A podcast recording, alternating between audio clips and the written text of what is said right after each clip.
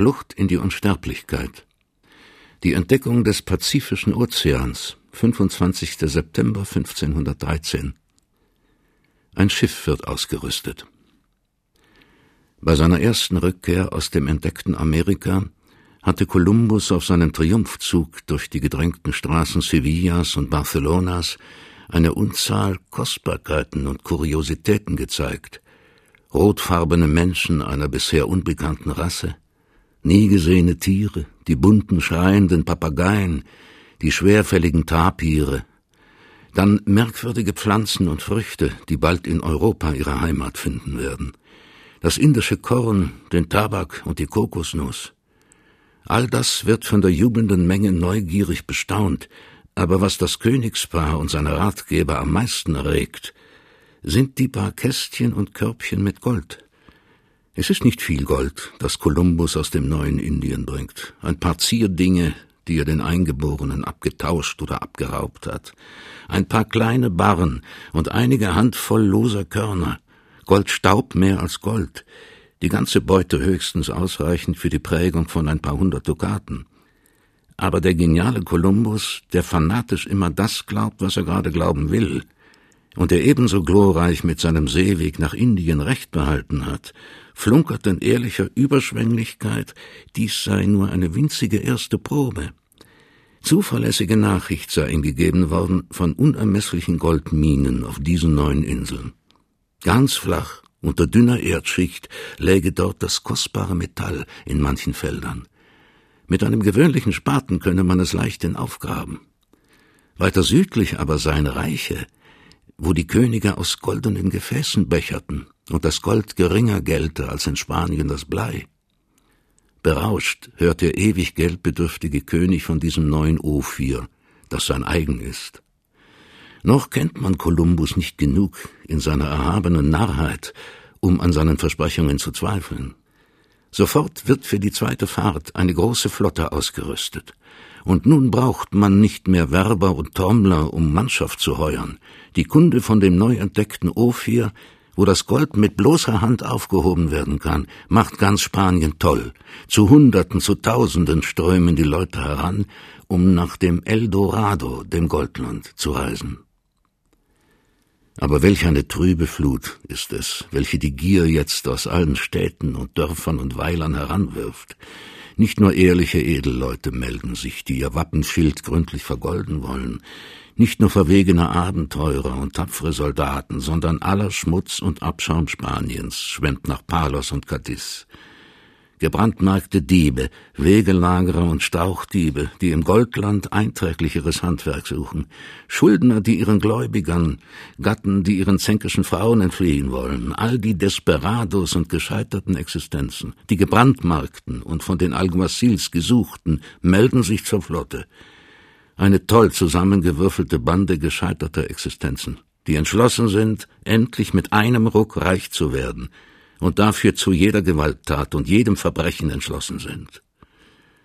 So toll haben sie einer dem anderen die Fantasterei des Kolumbus suggeriert, dass man in jenen Ländern nur den Spaten in die Erde zu stoßen brauche, und schon glänzten einem die goldenen Klumpen entgegen, dass sich die Wohlhabenden unter den Auswanderern Diener mitnehmen und Maultiere, um gleich in großen Massen das kostbare Metall wegschleppen zu können. Wem es nicht gelingt, in die Expedition aufgenommen zu werden, der erzwingt sich anderen Weg. Ohne viel nach königlicher Erlaubnis zu fragen, rüsten auf eigene Faust wüste Abenteurer Schiffe aus, um nur rasch hinüber zu gelangen und Gold, Gold, Gold zu raffen. Mit einem Schlage ist Spanien von unruhigen Existenzen und gefährlichstem Gesindel befreit.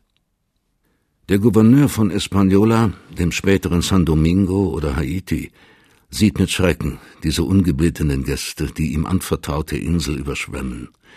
Von Jahr zu Jahr bringen die Schiffe neue Fracht und immer ungebärdigere Gesellen. Aber ebenso bitter enttäuscht sind die Ankömmlinge, denn keineswegs liegt das Gold hier locker auf der Straße.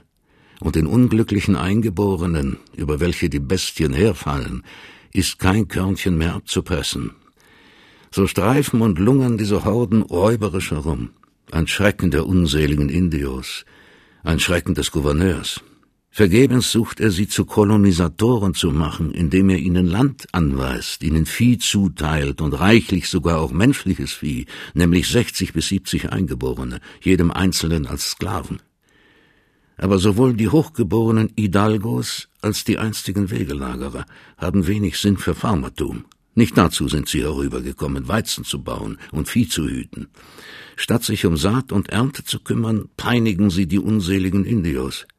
In wenigen Jahren werden sie die ganze Bevölkerung ausgerottet haben oder sitzen in den Spelunken. In kurzer Zeit sind die meisten derart verschuldet, dass sie nach ihren Gütern noch Mantel und Hut und das letzte Hemd verkaufen müssen und bis zum Halse den Kaufleuten und Wucherern verhaftet sind. Willkommene Botschaft darum für alle diese gescheiterten Existenzen auf Espanola, dass ein wohl angesehener Mann der Insel der Rechtsgelehrte, der Bachiller Martin Fernandes de Enciso 1510 ein Schiff ausrüstet, um mit neuer Mannschaft seiner Kolonie an der Terra Firma zu Hilfe zu kommen. Zwei berühmte Abenteurer, Alonso de Ojeda und Diego de Nicuesa, hatten von König Ferdinand 1509 das Privileg erhalten, nahe der Meerenge von Panama und der Küste von Venezuela eine Kolonie zu gründen, die sie etwas voreilig Castilla del Oro, Goldkastilien nennen. Berauscht von dem klingenden Namen und betört von Flunkereien hatte der weltunkundige Rechtskundige sein ganzes Vermögen in dieses Unternehmen gesteckt. Aber von der neu gegründeten Kolonie in San Sebastian am Golf von Uraba kommt kein Gold, sondern nur schriller Hilferuf. Die Hälfte der Mannschaft ist in den Kämpfen mit den Eingeborenen aufgerieben worden und die andere Hälfte am Verhungern. Um das investierte Geld zu retten, wagt Enciso den Rest seines Vermögens und rüstet eine Hilfsexpedition aus. Kaum vernehmen die die Nachricht, dass Enciso Soldaten braucht, so wollen alle Desperados, alle Lofers von Espanola die Gelegenheit nützen und sich mit ihm davonmachen. Nur fort, nur den Gläubigern entkommen und der Wachsamkeit des strengen Gouverneurs. Aber auch die Gläubiger sind auf ihrer Hut. Sie merken, dass ihre schwersten Schuldner ihnen auf Nimmerwiedersehen auspaschen wollen, und so bestürmen sie den Gouverneur, niemanden abreisen zu lassen ohne seine besondere Erlaubnis. Der Gouverneur billigt ihren Wunsch. Eine strenge Überwachung wird eingesetzt. Das Schiff Encisos muss außerhalb des Hafens bleiben. Regierungsboote patrouillieren und verhindern, dass ein Unberufener sich an Bord schmuggelt. Und mit maßloser Erbitterung sehen alle die Desperados, welche den Tod weniger scheuen als ehrliche Arbeit oder den Schuldturm, wie Encisos Schiff ohne sie mit vollen Segeln ins Abenteuer steuert. Der Mann in der Kiste mit vollen Segeln steuert Encisos Schiff von Espanola dem amerikanischen Festland zu. Schon sind die Umrisse der Inseln in den blauen Horizont versunken. Es ist eine stille Fahrt und nichts Sonderliches zunächst zu vermerken. Nur allenfalls dies, dass ein mächtiger Bluthund von besonderer Kraft, er ist ein Sohn des berühmten Bluthundes Becherico und selbst berühmt geworden unter dem Namen Leon Chico, unruhig an Deck auf und niederläuft und überall herumschnuppert. Niemand weiß, wem das mächtige Tier gehört und wie es an Bord gekommen. Schließlich fällt noch auf, dass der Hund von einer besonders großen Proviantkiste nicht wegzubringen ist, welche am letzten Tage an Bord geschafft wurde. Aber siehe, da tut sich unvermuteterweise diese Kiste von selber auf, und aus ihr klimmt, wohlgerüstet mit Schwert und Helm und Schild, wie Santiago, der Heilige Kastiliens, ein etwa 35-jähriger Mann. Es ist Vasco Núñez de Balboa, der auf solche Art die erste Probe seiner erstaunlichen Verwegenheit und Findigkeit gibt. In Jerez de los Caballeres aus adeliger Familie geboren, war er als einfacher Soldat mit Rodrigo de Bastidas in die neue Welt gesegelt und schließlich nach manchen Irrfahrten mitsamt dem Schiff vor Espanola gestrandet. Vergebens hat der Gouverneur versucht, aus Núñez de Balboa einen braven Kolonisten zu machen. Nach wenigen Monaten hat er sein zugeteiltes Landgut im Stich gelassen und ist derart bankerott, dass er sich vor seinen Gläubigern nicht zu retten weiß.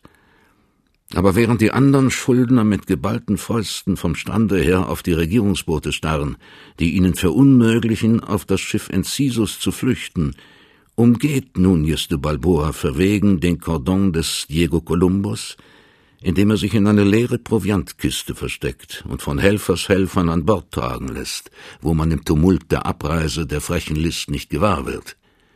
Erst als er das Schiff so weit von der Küste weiß, dass man um seinetwillen nicht zurücksteuern wird, meldet sich der blinde Passagier. Jetzt ist er da.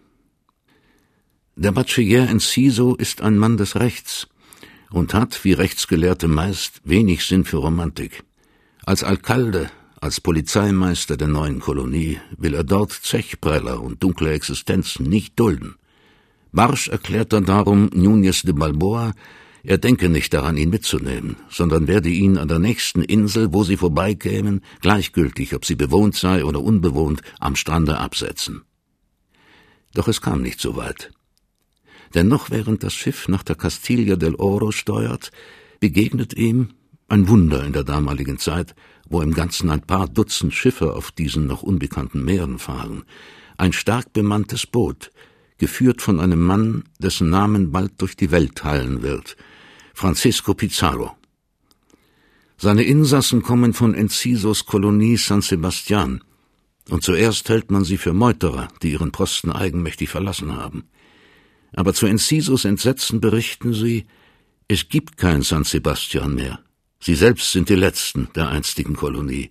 Der Kommandant Ojeda hat sich mit einem Schiffe davongemacht, die übrigen, die nur zwei Brigantinen besaßen, mussten warten, bis sie auf siebzig Personen herabgestorben waren, um in diesen beiden kleinen Booten Platz zu finden. Von diesen Brigantinen wiederum ist eine gescheitert. Die 34 Mann Pizarros sind die letzten Überlebenden der Castilla del Oro. Wohin nun? Encisos Leute haben nach den Erzählungen Pizarros wenig Lust, sich dem fürchterlichen Sumpfklima der verlassenen Siedlung und den Giftpfeilen der Eingeborenen auszusetzen. Nach Espanola wieder zurückzukehren, scheint ihnen die einzige Möglichkeit. In diesem gefährlichen Augenblick tritt plötzlich Vasco Núñez de Balboa vor. Er kenne von seiner ersten Reise mit Rodrigo de Bastidas, erklärte er, die ganze Küste Zentralamerikas. Und er erinnere sich, dass sie damals einen Ort namens Darien am Ufer eines goldhaltigen Flusses gefunden hätten, wo freundliche Eingeborene wären. Dort und nicht an dieser Stätte des Unglücks solle man die neue Niederlassung gründen. Sofort erklärt sich die ganze Mannschaft für Núñez de Balboa. Seinem Vorschlag gemäß steuert man nach Darien an dem Isthmus von Panama, richtet dort zunächst die übliche Schlächterei unter den Eingeborenen an, und da sich unter der geraubten Habe auch Gold findet, beschließen die Desperados, hier eine Siedlung zu beginnen und nennen dann in frommer Dankbarkeit die neue Stadt Santa Maria de la Antigua del Darien. Gefährlicher Aufstieg. Bald wird der unglückliche Finanzier der Kolonie, der Bachiller Enciso, es schwer bereuen, die Kiste mit dem darin befindlichen Núñez de Balboa nicht rechtzeitig über Bord geworfen zu haben, denn nach wenigen Wochen hat dieser verwegene Mann alle Macht in Händen. Als Rechtsgelehrter aufgewachsen in der Idee von Zucht und Ordnung, versucht Enciso in seiner Eigenschaft eines Alcalde Major, des zurzeit unauffindbaren Gouverneurs, die Kolonie zugunsten der spanischen Krone zu verwalten und erlässt in der erbärmlichen Indianerhütte genauso sauber und streng seine Edikte, als säße er in seiner Juristenstube zu Sevilla. Er verbietet mitten in dieser von Menschen noch nie betretenen Wildnis den Soldaten, von den Eingeborenen Gold zu erhandeln, weil dies ein Reservat der Krone sei. Er versucht, dieser zuchtlosen Rotte Ordnung und Gesetz aufzuzwingen. Aber aus Instinkt halten die Abenteurer zum Mann des Schwertes und empören sich gegen den Mann der Feder.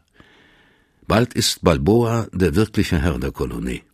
Enciso muss, um sein Leben zu retten, fliehen. Und wie nun Nicuesa, einer der vom König eingesetzten Gouverneure der Terra Firma, endlich kommt, um Ordnung zu schaffen, lässt ihn Balboa überhaupt nicht landen. Und der unglückliche Nicuesa verjagt aus dem ihm vom König verliehenen Lande, ertrinkt bei der Rückfahrt. Nun ist Núñez de Balboa, der Mann aus der Kiste, Herr der Kolonie. Aber trotz seines Erfolges hat er kein sehr behagliches Gefühl, Denn er hat offene Rebellion gegen den König begangen und auf Pardon umso weniger zu hoffen, als der eingesetzte Gouverneur durch seine Schuld den Tod gefunden hat. Er weiß, dass der geflüchtete Enciso mit seiner Anklage auf dem Wege nach Spanien ist und früher oder später über seine Rebellion Gericht gehalten werden muss. Aber immerhin, Spanien ist weit, und ihm bleibt, bis sein Schiff zweimal den Ozean durchfahren hat, reichlich Zeit. Ebenso klug als verwegen sucht er das einzige Mittel, um seine usurpierte Macht so lange als möglich zu behaupten. Er weiß, dass in jener Zeit Erfolg jedes Verbrechen rechtfertigt und eine kräftige Ablieferung von Gold an den königlichen Kronschatz jedes Strafverfahren beschwichtigen oder hinauszögern kann. Gold also zuerst schaffen, denn Gold ist Macht. Gemeinsam mit Francisco Pizarro unterjocht und beraubt er die Eingeborenen der Nachbarschaft, und mitten in den üblichen Schlechtereien gelingt ihm ein entscheidender Erfolg. Einer der Kaziken namens Careta, den er heimtückisch und unter gröblichster Verletzung der Gastfreundschaft überfallen hat, schlägt ihm, schon zum Tode bestimmt, vor, er möge doch lieber, statt sich die Indios zu Feinden zu machen, ein Bündnis mit seinem Stamme schließen und bietet ihm als Unterpfand der Treue seine Tochter an. Núñez de Balboa erkennt sofort die Wichtigkeit, einen verlässlichen und mächtigen Freund unter den Eingeborenen zu haben. Er nimmt das Angebot Caretas an. Und, was noch erstaunlicher ist, er bleibt jenem indianischen Mädchen bis zu seiner letzten Stunde auf das Zärtlichste zugetan. Gemeinsam mit dem Kaziken Careta unterwirft er alle Indios der Nachbarschaft und erwirbt solche Autorität unter ihnen, dass schließlich auch der mächtigste Häuptling namens Comagre ihn ehrerbietig zu sich lädt. Dieser Besuch bei dem mächtigen Häuptling bringt die welthistorische Entscheidung im Leben Vasco Núñez de Balboas, der bisher nichts als ein Desperado und verwegener Rebell gegen die Krone gewesen und dem Galgen oder der Axt von den kastilischen Gerichten bestimmt. Der Cacique Comagre empfängt ihn in einem weiträumigen steinernen Haus, das durch seinen Reichtum Vasco Núñez in höchstes Erstaunen versetzt. Und unaufgefordert schenkt er dem Gastfreund viertausend Unzen Gold. Aber nun ist die Reihe des Staunens an dem Kaziken, denn kaum haben die Himmelssöhne die mächtigen, gottgleichen Fremden, die er mit so hoher Reverenz empfangen, das Gold erblickt, so ist ihre Würde dahin. Wie losgekettete Hunde fahren sie aufeinander los, Schwerter werden gezogen, Fäuste geballt, sie schreien, sie toben gegeneinander, jeder will seinen besonderen Teil an dem Gold. Staunend und verächtlich sieht der Kazike das Toben. Es ist das ewige Staunen aller Naturkinder an allen Enden der Erde, über die Kulturmenschen, denen eine Handvoll gelbes Metall kostbarer erscheint als alle geistigen und technischen Errungenschaften ihrer Kultur. Schließlich richtet der Kazike an sie das Wort, und mit gierigem Schauer vernehmen die Spanier, was der Dolmetsch übersetzt. Wie sonderbar, sagt Comagre, dass ihr euch wegen solcher Nichtigkeiten untereinander streitet, dass ihr wegen eines so gewöhnlichen Metalles euer Leben den schwersten Unbequemlichkeiten und Gefahren aussetzt. Dort drüben, hinter diesen Bergen, liegt eine mächtige See, und alle Flüsse, die in diese See fließen, führen Gold mit sich. Ein Volk wohnt dort, das in Schiffen mit Segeln und Rudern wie die euren fährt, und seine Könige essen und trinken aus goldenen Gefäßen. Dort könnt ihr dieses gelbe Metall finden, so viel wie ihr begehrt. Es ist ein gefährlicher Weg, denn sicher werden euch die Häuptlinge den Durchgang verweigern aber es ist nur ein Weg von wenigen Tagereisen. Masco Núñez de Balboa fühlt sein Herz getroffen. Endlich ist die Spur des sagenhaften Goldlandes gefunden, von dem sie seit Jahren und Jahren träumen. An allen Orten, im Süden und Norden, haben es seine Vorgänger erspähen wollen, und nun liegt es bloß einige Tagereisen weit, wenn dieser Kazike wahr berichtet hat. Endlich ist zugleich auch die Existenz jenes anderen Ozeans verbürgt, zu dem Kolumbus, Cabot, Corre Real, all die großen und berühmten Seefahrer vergeblich den Weg gesucht haben. Damit ist eigentlich auch der Weg um den Erdball entdeckt. Wer als erster dies neue Meer erschaut und für sein Vaterland in Besitz nimmt, dessen Name wird nie mehr auf der Erde vergehen. Und Balboa erkennt die Tat, die er tun muss, um sich freizukaufen von aller Schuld und unvergängliche Ehre sich zu erwerben. Als erster den Isthmus überqueren zum Mar del Sur, zum Südmeer, das nach Indien führt, und das neue Ophir für die spanische Krone erobern. Mit dieser Stunde im Hause des Kaziken Comagre ist sein Schicksal entschieden. Von diesem Augenblick an hat das Leben dieses zufälligen Abenteurers einen hohen, einen überzeitlichen Sinn. Flucht in die Unsterblichkeit. Kein größeres Glück im Schicksal eines Menschen, als in der Mitte des Lebens, in den schöpferischen Mannesjahren, seine Lebensaufgabe entdeckt zu haben. Núñez de Balboa weiß, was für ihn auf dem Spiele steht. Erbärmlicher Tod am Schafott oder Unsterblichkeit. Zunächst sich einmal Frieden mit der Krone erkaufen, seine schlimme Tat, die Usurpierung der Macht, nachträglich legitimieren und legalisieren. Deshalb sendet der Rebell von gestern als allereifrigster Untertan an den königlichen Schatzhalter auf Espagnola, Pasamonte, nicht nur von dem Geldgeschenk Comagres das gesetzlich der Krone gehörige Fünftel, sondern, besser erfahren in den Praktiken der Welt als der dürre Rechtsgelehrte Enciso, fügt er der offiziellen Sendung noch privatem eine reichliche Geldspende an den Schatzmeister bei mit der Bitte, er möge ihn in seinem Amte als Generalkapitän der Kolonie bestätigen. Dies zu tun hat der Schatzhalter Pasamonte zwar keinerlei Befugnis, jedoch für das gute Gold schickte Núñez de Balboa ein provisorisches und in Wahrheit wertloses Dokument. Gleichzeitig hat Balboa, der sich nach allen Seiten sichern will, aber auch zwei seiner verlässlichsten Leute nach Spanien gesandt, damit sie bei Hofe von seinen Verdiensten um die Krone erzählten und die wichtige Botschaft meldeten, die er dem Kaziken abgelockt habe. Er brauche, lässt Vasco Núñez de Balboa nach Sevilla melden, nur eine Truppe von tausend Mann. Mit ihr mache er sich anheischig für Kastilien so viel zu tun wie noch nie ein Spanier vor ihm. Er verpflichte sich, das neue Meer zu entdecken und das endlich gefundene Goldland zu gewinnen, das Kolumbus vergebens versprochen und das er, Balboa, erobern werde. Alles scheint sich nun für den verlorenen Menschen, den Rebellen und Desperado zum Guten gewendet zu haben. Aber das nächste Schiff aus Spanien bringt schlimme Kunde. Einer seiner Helfershelfer bei der Rebellion, den er seinerzeit hinübergeschickt, um die Anklagen des beraubten Enciso bei Hofe zu entkräften, meldet, die Sache stünde für ihn gefährlich und sogar lebensgefährlich.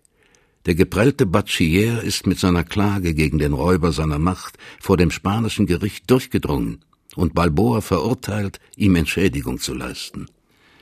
Die Botschaft dagegen von der Lage des nahen Südmeers, die ihn hätte retten können, sie sei noch nicht eingelangt.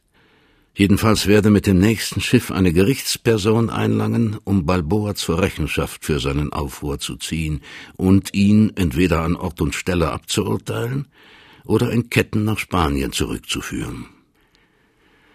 Vasco Núñez de Balboa begreift, dass er verloren ist.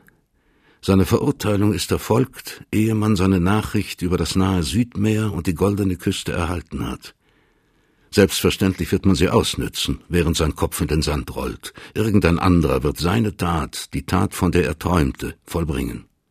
Er selbst hat nichts mehr von Spanien zu erhoffen. Man weiß, dass er den rechtmäßigen Gouverneur des Königs in den Tod getrieben, dass er den Alkalden eigenmächtig aus dem Amte gejagt. Gnädig wird er das Urteil noch nennen müssen, wenn es ihm bloß Gefängnis auferlegt und er nicht am Richtblock seine Verwegenheit büßen muss. Auf mächtige Freunde kann er nicht rechnen, denn er hat selbst keine Macht mehr, und sein bester Fürsprecher, das Gold, hat noch zu leise Stimme, um ihm Gnade zu sichern. Nur eines kann ihn jetzt retten vor der Strafe für seine Kühnheit, noch größere Kühnheit, wenn er das andere Meer und das neue Ophir entdeckt, noch bevor die Rechtspersonen einlangen und ihre Häscher ihn fassen und fesseln, kann er sich retten. Nur eine Form der Flucht ist hier am Ende der bewohnten Welt für ihn möglich, die Flucht in eine grandiose Tat, die Flucht in die Unsterblichkeit. So beschließt Núñez de Balboa, auf die von Spanien erbetenen tausend Mann für die Eroberung des unbekannten Ozeans nicht zu warten und ebenso wenig auf das Eintreffen der Gerichtspersonen. Lieber mit wenigen, gleich entschlossenen das Ungeheure wagen. Lieber in Ehren sterben für eines der kühnsten Abenteuer aller Zeiten, als schmachvoll mit gebundenen Händen auf das Schafott geschleift zu werden. Núñez de Balboa ruft die Kolonie zusammen, erklärt, ohne die Schwierigkeiten zu verschweigen, seine Absicht, die Landenge zu überqueren, und fragt, wer ihm folgen wolle. Sein Mut ermutigt die anderen. 190 Soldaten, beinahe die ganze wehrfähige Mannschaft der Kolonie, erklären sich bereit. Ausrüstung ist nicht viel zu besorgen, denn diese Leute leben ohnehin in ständigem Krieg. Und am 1. September 1513 beginnt, um dem Galgen oder dem Kerker zu entfliehen, Núñez de Balboa, Held und Bandit, Abenteurer und Rebell, seinen Marsch in die Unsterblichkeit.